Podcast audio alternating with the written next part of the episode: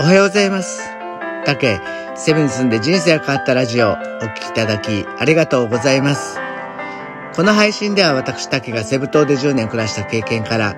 あなたの気持ちが少し楽になれるかなって話ができたらと配信しています。セブのことだけでなく、日常で感じること、将来の夢や希望など、ちょっと元気になれるビタミン剤を目指しています。今日は記念すべき第100回です。はい。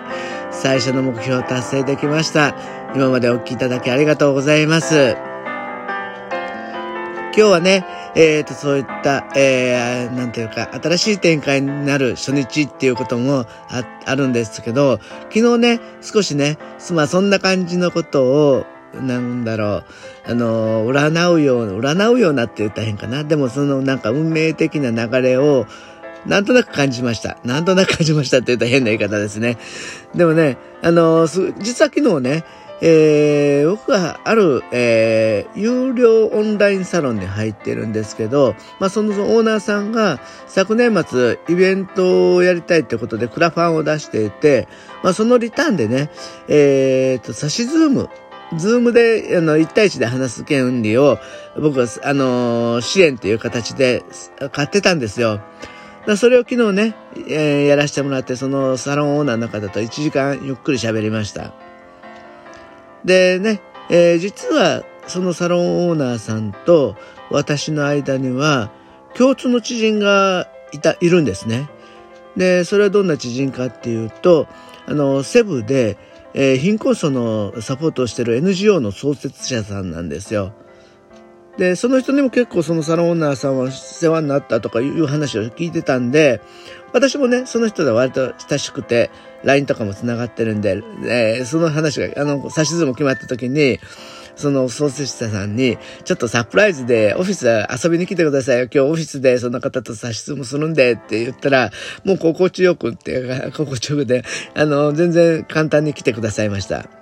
そして、サシズムが始まった時に、本当にサプライズで、えー、出てくれてもらったら、もうそのサロンオーナーさんはすごいテンション上がっちゃって、盛り上がっていろんなことをね、あの、まさにその、留学の話をしたかったんですけど、えー、その話もがすごい盛り上がって、こうなんか最後、最後にはもう面白いなことやりましょうよ企画しましょうよって、えー、大いに盛り上がりました。まだまだね、海外に行くには少し先になりそうなんで、えー、あれなんですけど、まあ、言ってみれば時間はたっぷりあるから、その間にいいアイデアがたくさん出たらいいね、みたいなことを話して、えー、指図も盛り上がりました。その後ね、少し時間がまだあったんで、NGO の創設創設者さんと、えー、結構ね、いろんな話をざっくばらんにしてたんですけど、まあね、あの、私は結構ね、いろんな人に相談事をするんですよね。あの、割と、いろ、なんだろう、深刻なことも話を聞いてもらえるそうな人だったら聞いてもらおうと思うんです。それはなぜかっていうと、私にないアイディアをみんなが持ってるかもしれないから、そのことを知れると、私にもアイディアが出てくるかもしれないからっていうことで、あの、まあ、息子がね、ちょっと不登校なんで、そのことも話していると、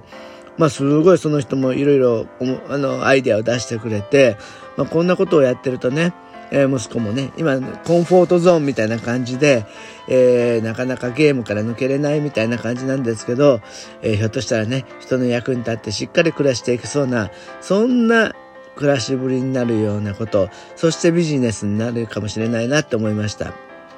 ていうのも、私がやっぱり留学エージェントをやりたいえ、特にその中でスタディツアーを学ぶような留学エージェントをやりたいっていうのは、あの現地の人をサポートするだけでなくて、例えば、うちの子供たちがそんなことに興味を持ってくれて、関心を持ってくれて、共感してくれたら、彼らに授業を引き渡せるといいなって思ってたんです。っていうのも、僕は60で起業するって言ってるから、そんなに長年現場の最前線で頑張るつもりはなくて、まあせいぜい10年、70歳にはもう本当に完全にリタイアしようと思ってるんですけど、10年しかそんな人たちをサポートしないっていうのもすごい中途半端だなっていうふうに思ってたんで、もし子供がそこでまあ生活がしていきながらもそのサポートをずっと継続的にやってもらえるんだったらそれはいいかな。特にうちの子供たちは娘も息子もフィリピンとのハーフだから、えー、日本のこともフィリピンのことも私みたいな純粋な日本人が言うよりも両方の人に響ける言葉を発せれるんじゃないかなっていうふうに思ってるんですね。その方がやっぱりなんかすごく意味があるような気がしてます。で、やっぱりね、そうやってあのいろんな未来のことを語ってると、えー、最後、えー、なんていうかな、えー、二人とも面白そう、あの、面白そうなことを、未来のことを語っていくと、今まで形にならない、言葉にならないことが、どんどんどんどん言葉としてまとまっていくような感じがするよねっていうことですごい一致したんですね。で、それもすごい未来を作る上でも大切だなって再認識もしたし、まあそうやっていくことで、えー、自分の頭がスッキリする感じがしました。逃げ恥が大好きで、僕、あの、よくそのみくりさんの妄想を笑いながら見てたんですけど、あの妄想ってすごいいいですよね。ああやって形にして、なんか想像することで、一つの未来のモデルを作れる。それがすごく良かったら、そこを頑張っていくためにどうしたらいいんだろうっていうふうに、いろいろ形、考えがまとまるような気がします。そしてやっぱりね、えー、その未来が人の役に立つ、そんなことにつながっていれば、まあそれは本当になんかやりがいがあるんじゃないかなっていうふうに思ってるんです。そんなすごく未来に思いを馳せることができた、えー、昨日一日だったんで、今日はものすごい元気もらってます。皆さんもね、えー、いろいろ将来のこと、あの不安なこともあると思うんですけど、なんかいろいろ言葉に出していくと、すごい自分の中でもすっきりまとまる時があるんじゃないかなって思うので、もしよかったら、そんな感じでちょっとトライされてもいいかなと思いました。ぜひ試してみてください。はい。えー、100回は通過点なんで、その明るい未来を作っていくために、どんどんどんどん毎日配信しようと思います。